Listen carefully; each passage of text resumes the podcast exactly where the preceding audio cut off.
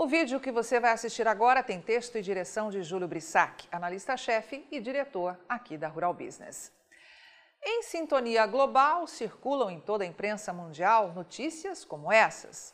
Moradores de Xangai enfrentam dificuldades para conseguir alimento devido ao lockdown.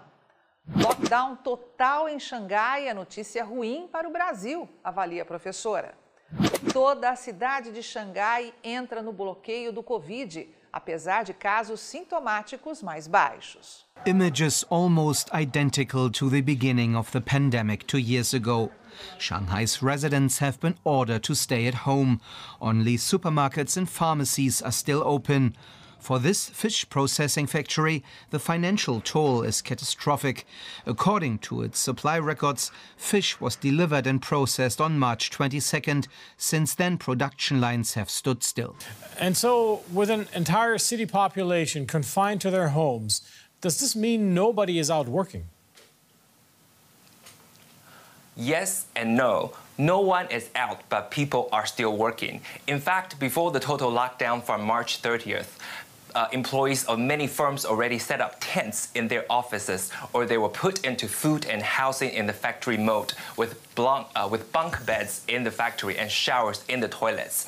After the total lockdown, the government sent drones to warn anyone who leaves any building. So for most industries, working from home is an option, or they have to implement closed loop production with employees living, working, and traveling only between two points within the factory area. So they are not out, but working. So let's uh, try to look at the bigger picture here. Um, economists are predicting this lockdown will cost Shanghai uh, more than three and a half percentage points in economic growth this year. What is it likely to mean for China's economy as a whole? Shanghai is the largest and most populous city in China. It contributes the most to its GDP, along with Beijing, Guangzhou, and Shenzhen. There are reports saying that if Shanghai is closed for two weeks, the impact on China's GDP for that month would be about 2%. If it is closed for one month, then loss is roughly 4%. China is likely to struggle reaching its growth target of 5.5% this year. It will seriously undermine the confidence of foreign investors and discourage many potential investors.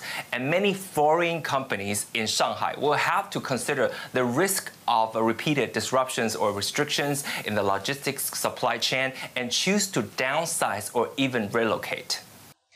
Na linha superficial desse tipo de notícia está a afirmação de que as autoridades de Xangai estão se esforçando para distribuir alimentos para milhões de moradores na cidade.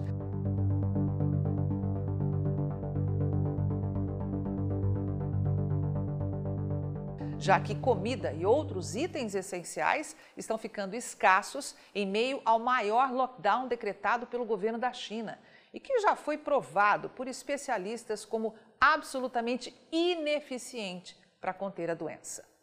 Mas e aí? Você acha que o governo chinês está realmente diante de um problema sanitário ou usa o tema para conter a demanda alimentar de quase um bilhão e meio de chineses?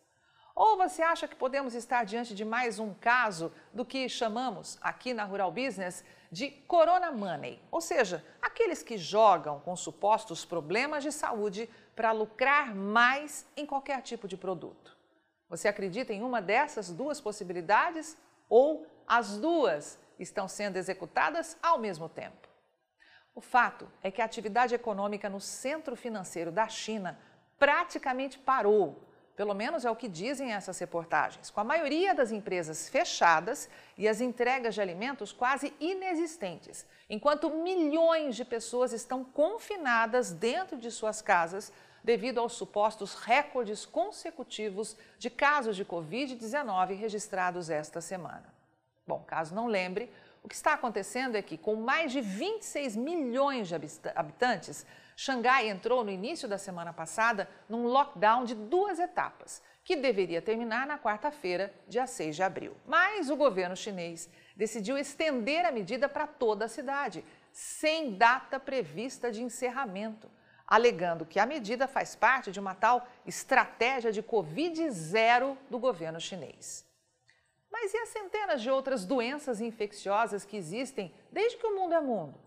Por que será que nada parecido foi feito antes de surgir esse novo coronavírus?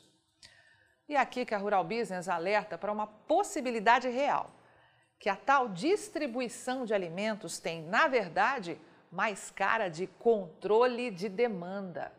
E com detalhe, nem todas as casas receberam essas tais entregas, ampliando o temor de que por trás de todas essas manobras tenha uma China com baixos estoques de alimentos, com Pequim executando ações explícitas para controlar de forma ainda mais radical a sua população. E aqui a Rural Business levanta uma questão. Estaríamos vivendo uma nova era, onde os chineses dão exemplo ao mundo de como regular a demanda de alimentos, dependente das entregas oficiais ou não? Bom, é claro que regulamentação em cima da demanda de alimentos só é fácil de fazer em países comunistas. Mas tenha certeza que mesmo num país comunista como a China, as críticas vo à volta aí do lockdown vêm aumentando entre os moradores, que não conseguem mais esconder a preocupação com acesso limitado a tratamentos para outras doenças além da Covid. People's frustration is growing, and it's shocking to see residents of different buildings chanting slogans like, lift the restriction, or give us food, or we will die from hunger. We also see small rioters trying to rush out to get healthcare, food, and other life necessities. Many more people took to Chinese social media to share their stories. In some extreme cases, threats or self-harm or violence were reported. It's really tough for the government to handle because not just the general public, but the medical staff, police officers, middle level or senior officials are disgusted by the total lockdown. People just cannot stand it anymore. E muitos chineses têm alertado que os danos causados sobre suas rendas por medidas tão restritivas estão crescendo a cada dia. Two weeks ago, revenue was just 50,000 yuan, which wasn't even enough to pay my staff.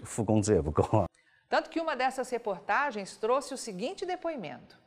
Fiz inúmeros testes de PCR desde meados de março, mas ainda não tenho permissão para retomar o trabalho, apesar do resultado negativo, disse Hu Bing, entregador de uma rede de supermercados que está confinado desde o final do mês passado devido ao surto.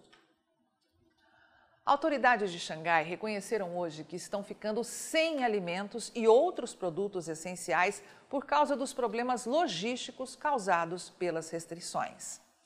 A recente invasão chinesa a Hong Kong também gerou uma grave escassez de alimentos, já que, segundo o governo, o recorde de casos diminuiu o número de trabalhadores no transporte. Controlado pelos chineses, cerca de 90% dos alimentos frescos consumidos em Hong Kong vem da China continental. É, meu amigo, Corona Money parece estar correndo solto na China, seja no business da criação de mais de 30 mil leitos de quarentena, aumentando o total para 80 mil na cidade de Xangai. Mas poucos mostram que cerca de duas dezenas de municípios chineses estão sob lockdown total ou parcial em toda a China. Já foram testadas em Xangai medidas impensáveis, como a que determinava que crianças infectadas pelo vírus fossem separadas completamente de seus pais. Xangai é atualmente o epicentro do pior foco de coronavírus na China desde o início de 2020, devido à variante Ômicron. A grande maioria da população da cidade está em confinamento. Para frear os contágios na metrópole de 25 milhões de habitantes, autoridades locais defenderam nesta segunda-feira uma medida polêmica: separar as crianças com Covid-19 dos pais.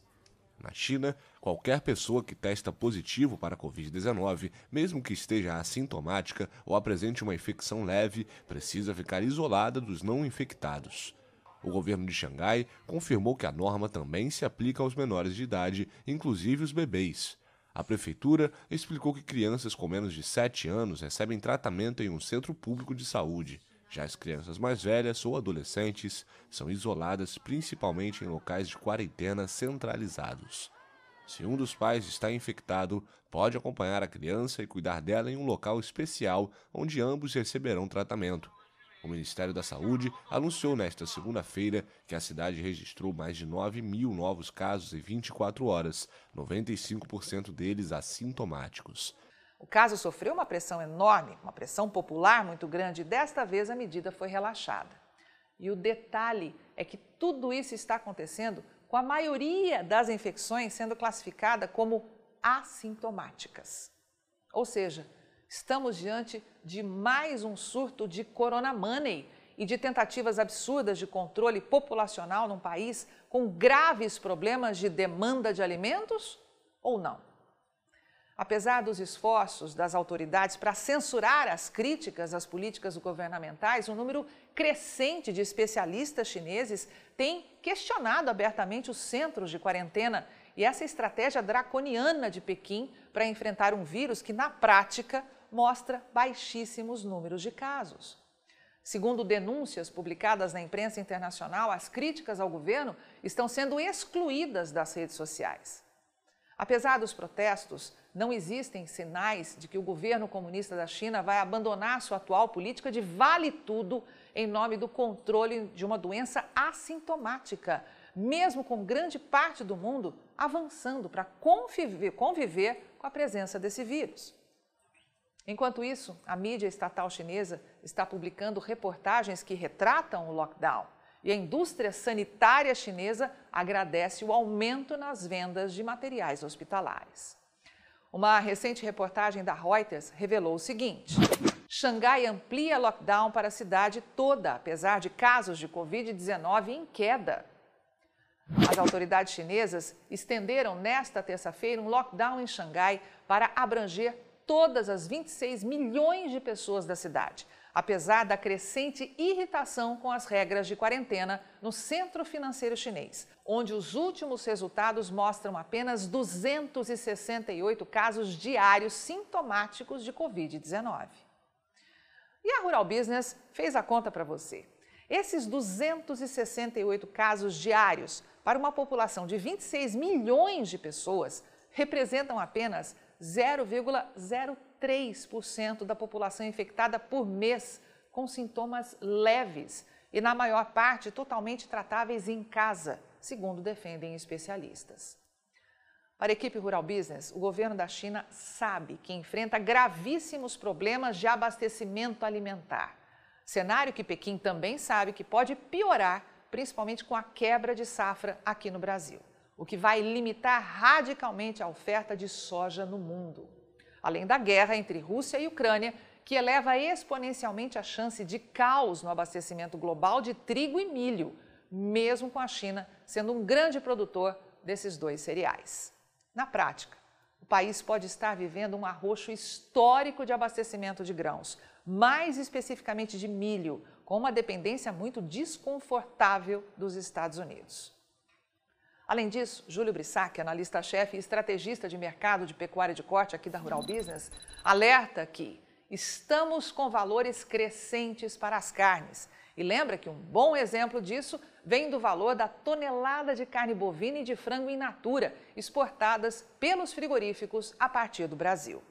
O valor médio da tonelada de carne bovina in natura, visto no primeiro trimestre deste ano, em relação ao mesmo intervalo de 2021, registra aumento de 22,4%, sendo negociada por 5.579 dólares. Em real, o avanço foi de 17%, com a tonelada vendida por R$ 29.191. Observe que em cinco anos, a tonelada teve um incremento de 120% no preço médio pago no exterior.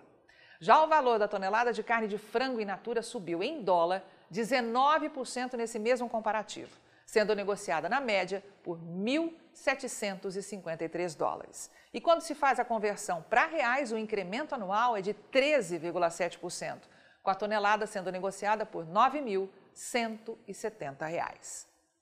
Avante, agronegócio do Brasil. Só com informação profissional e investigativa de mercado é que vamos sobreviver.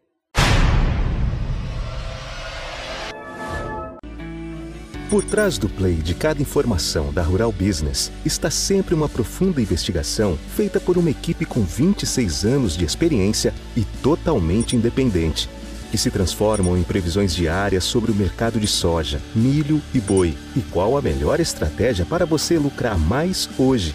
Acesse rbvideo.com.br e assine a partir de R$ 9,90 ao mês. Rural Business, o amanhã do agronegócio, hoje.